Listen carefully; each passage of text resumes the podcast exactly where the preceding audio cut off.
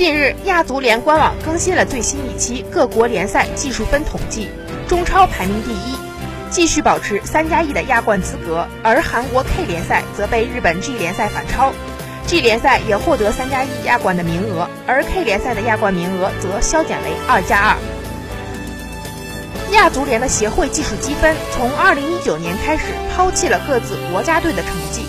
俱乐部表现占比达到了百分之一百。换句话说，各国联赛球队在亚冠、亚足联杯的表现，决定着各自协会技术积分的排名。